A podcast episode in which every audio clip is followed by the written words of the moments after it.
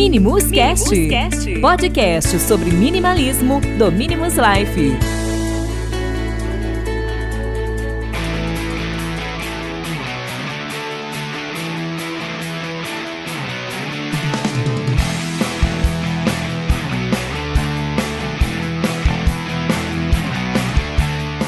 Olá pessoal, sejam bem-vindos a mais um episódio do Minimus Cast. O meu nome é Bruno e no episódio de hoje a gente vai falar sobre tempo. Todos nós sabemos que o tempo é limitado, o meu, o seu, e ainda assim esquecemos com a, disso com muita frequência.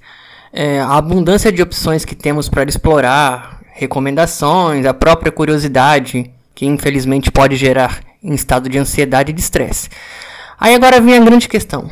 Como podemos combinar esportes, meditação, culinária, curso de idiomas, é, alguma outra atividade, aula de música, cuidar dos filhos pra, para as pessoas que têm e conciliar tudo isso com a sua vida familiar?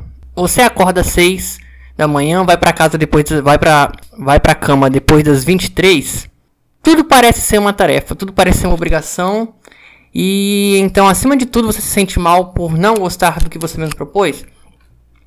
Infelizmente, nós temos esse problema de queremos fazer tudo. Se você encontra nessa situação, é, a solução óbvia é cancelar parte dessas atividades. Lógico, você tem que analisar quais são as suas prioridades.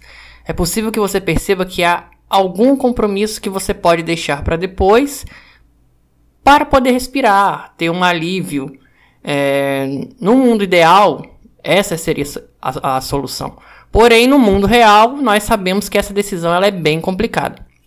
O que eu faço é, se eu realmente gosto de todas as coisas que faço? Essa é a pergunta que você tem que se fazer. É, eu quero te compartilhar com vocês aqui algumas pílulas mágicas que eu fui desenvolvendo com o tempo. A primeira é: se você tem um objetivo, defina-o. É, existem atividades que o objetivo é a própria atividade. Fico, é, pratico algum esporte porque me divirto. É, eu medito pela manhã porque me sinto melhor depois. Temos que entender que metas precisam ser trabalhadas de acordo com as nossas prioridades, então devemos ajustar a frequência e a duração dessas atividades para que elas funcionem melhor dentro daquilo que nós esperamos.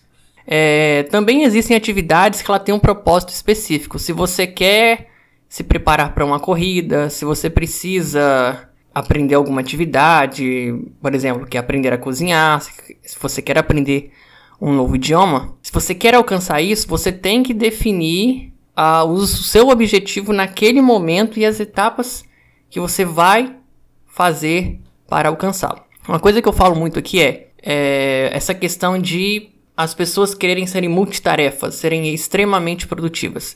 Você tem que eliminar o que não funciona. Se você faz curso de inglês por 5 anos e não consegue manter uma conversa com alguém já por um tempo, é, você tem que pensar isso, você tem que mudar a sua estratégia. Encontre um professor, encontre um outro método, interrompa essa atividade durante um tempo e comece a traçar novos objetivos. Não tente querer continuar se não está funcionando. Então, assim, era essa a dica que eu queria dar para vocês aqui de nesse episódio.